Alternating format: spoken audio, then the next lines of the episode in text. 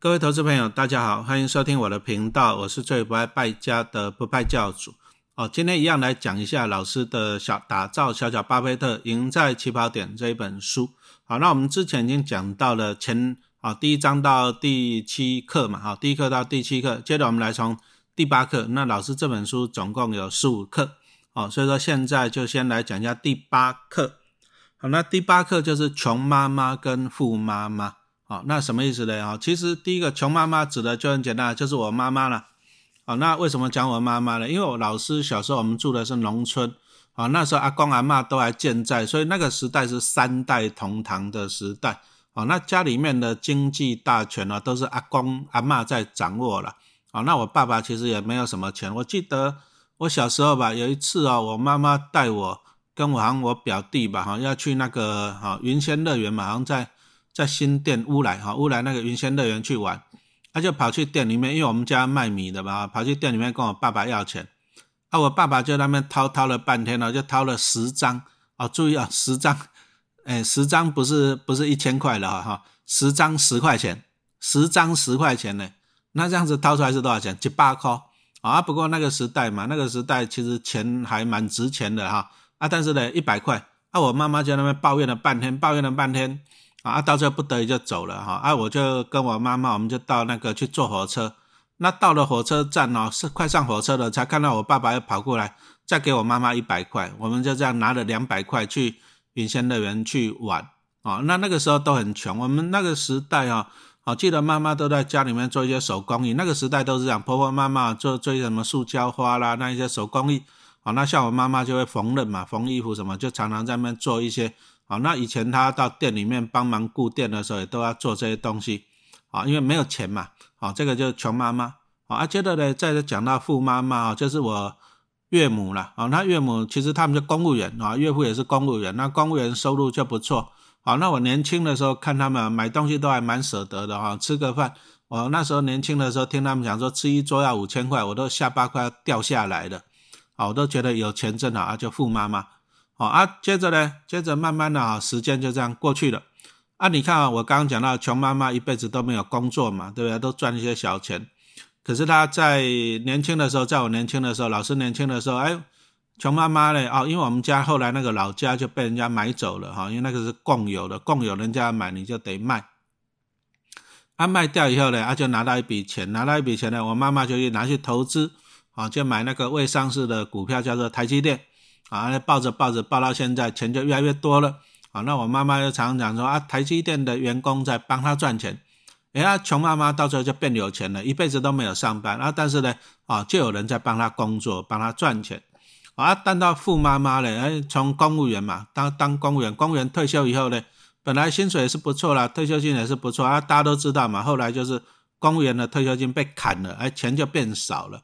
好，那从这里老师要讲一个观念啊，穷妈妈是一辈子没有上班，在家里面当家管，啊，那再就是做一些手工艺品，好，那富妈妈啊，上班一辈子当公务员，哎，可是呢，等到退休以后呢，退休金怎么来？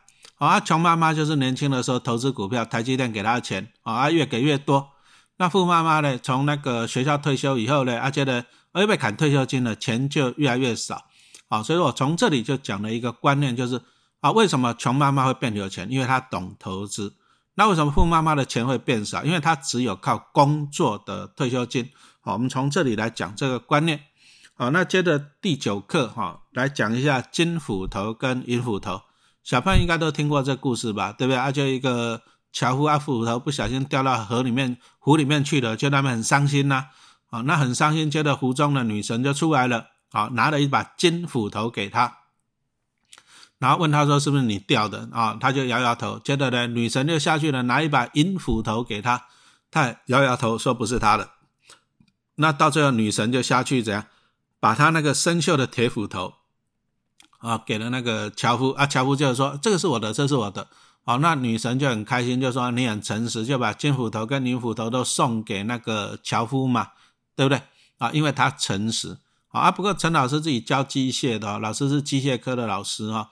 那其实金呐跟银这种东西材料都很软呐，真的给你黄金的斧头，给你银的斧头，你去砍树看看，砍一砍它就钝掉了，因为它是很软的。第一个，那第二个呢？黄金跟银的比重比重都很高，就是它更重了。我们，一般铁的比重大概是八，那金的比重十九。哦，所以说其实啊，金子金子比真的比铁斧头还要重很多，银也是一样。哦，所以说如果说你真的拿金斧头去砍树，你也砍不动了，因为太重了嘛，对不对？好，那在这里就是讲到一个诚实的观念。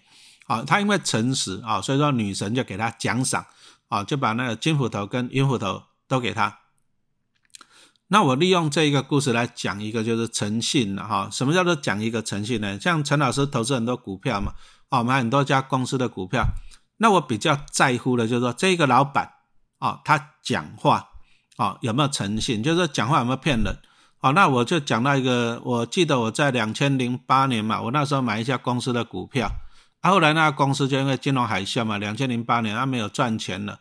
可是两千零九年以后呢，老板就在那边信誓旦旦说啊，今年要转亏为盈，要赚五块钱，结果又赔钱。那明年又讲转亏为盈，后年又讲转亏为盈，那他讲了三年转亏为盈，结果三年都赔钱。那这个就是老板讲没有诚信啊，所以说这家公司的股票，老师以后就再也不买它了。你想想，一个老板连自己公司有没有赚钱，没有赚钱都搞不清楚，搞不好还骗人，对不对？好，所以说这种股票呢，好，老师就不买它，啊，就是用金斧头跟银斧头来讲一个诚信的观念。好，那第十课讲到的一个是综合巧克力，啊，小朋友如果暑假有空可以去看一部电影，叫做《阿甘正传》啊，那也是蛮激励人心的。那阿甘他就是，哎，一开始出生他不是很聪明，而就受到同学的霸凌。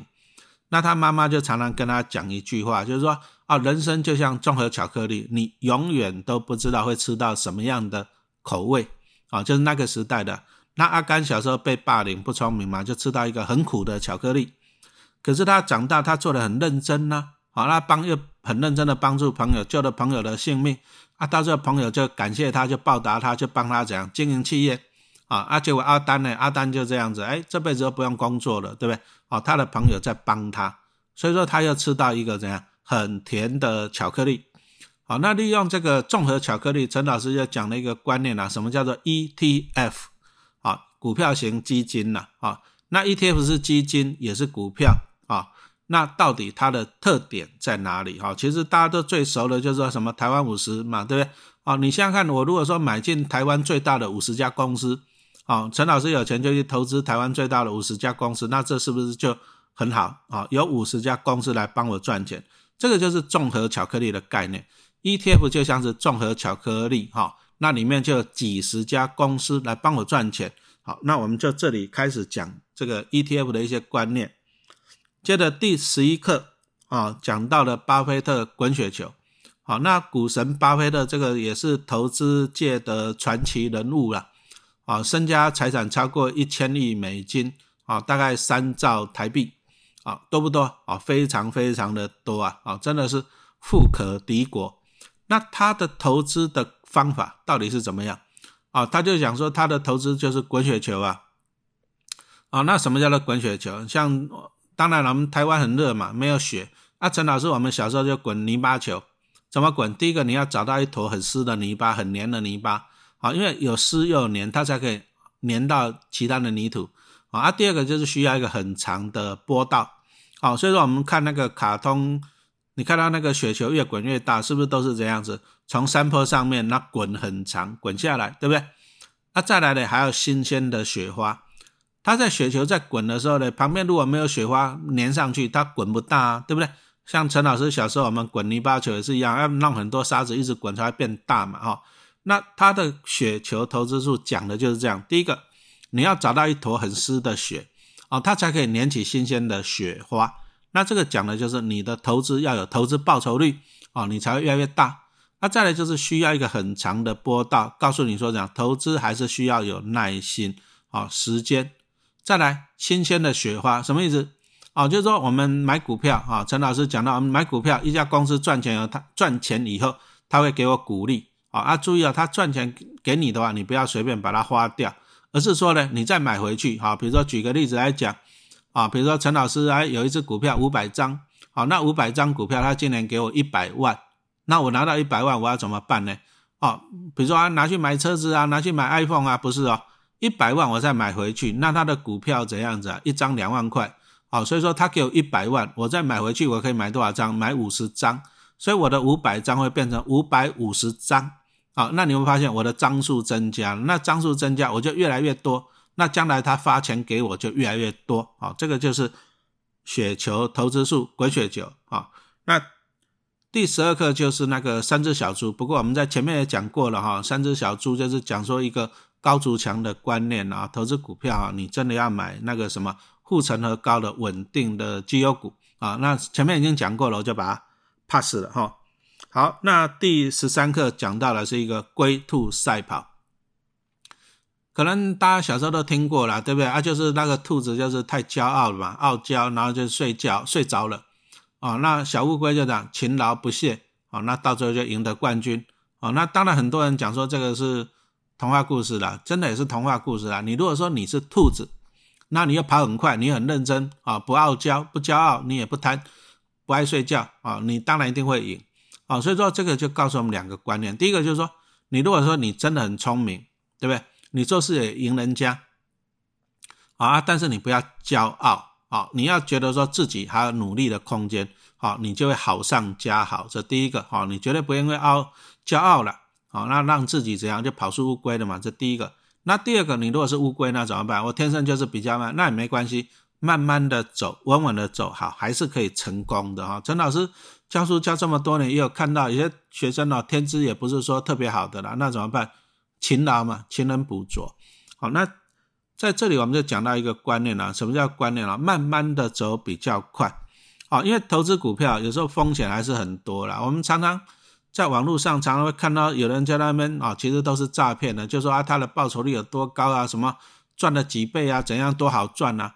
那你要想啊，如果说那么好赚，他干嘛自己不去赚？他干嘛分给你赚啊？但是有些人会相信，哦，相信说他很厉害，然后就把钱给他，让他帮你投资啊，结果呢，钱就不见了，都被骗光了。最近不是才一个女明星被骗了三千万吗？是不是？好，就是这样子。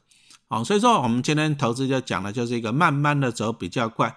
好，你自己投资虽然报酬率搞不好一年只有五趴跟十趴啊，但是你稳稳的走，就像我们上一堂课讲到的巴菲特滚雪球嘛，对不对啊？你需要一个很长的波道来滚，好，所以说投资股票第一个耐心是很重要的哈。那不过小朋友，因为你们还年轻呢，哦，年轻什么意思？年轻就是说你有很长的波道，哦，很长的波道，比如说像陈老师五十几岁的，啊，老师再滚个二十几年的股票，我已经八十岁了，股票。投资好了，雪球滚大了，我也投胎去了。可是小朋友，你们还年轻啊，几岁、十几岁，对不对？你还有二三十年、三四十年，啊，甚至有五六十年，你可以慢慢去滚，啊，那这时候反而你要的就是稳定，好，慢慢的走，啊，比如说滚雪球是很开心啊，但是如果说滚到一颗烂雪球融化了怎么办？啊，这个就不开心啊。所以在这里，啊，陈老师就讲到了，啊，龟兔赛跑就讲到一个观念，就是说怎样呢？慢慢的走比较快，啊，不要贪心。好，贪心到最后都会贫穷。好，那第十四课，哎，跷跷板，哎，小朋友在学校都玩过跷跷板嘛？那跷跷板的特点在哪里啊？如果说这边对面坐三个人，对不对？啊，你只有一个人，要怎么做？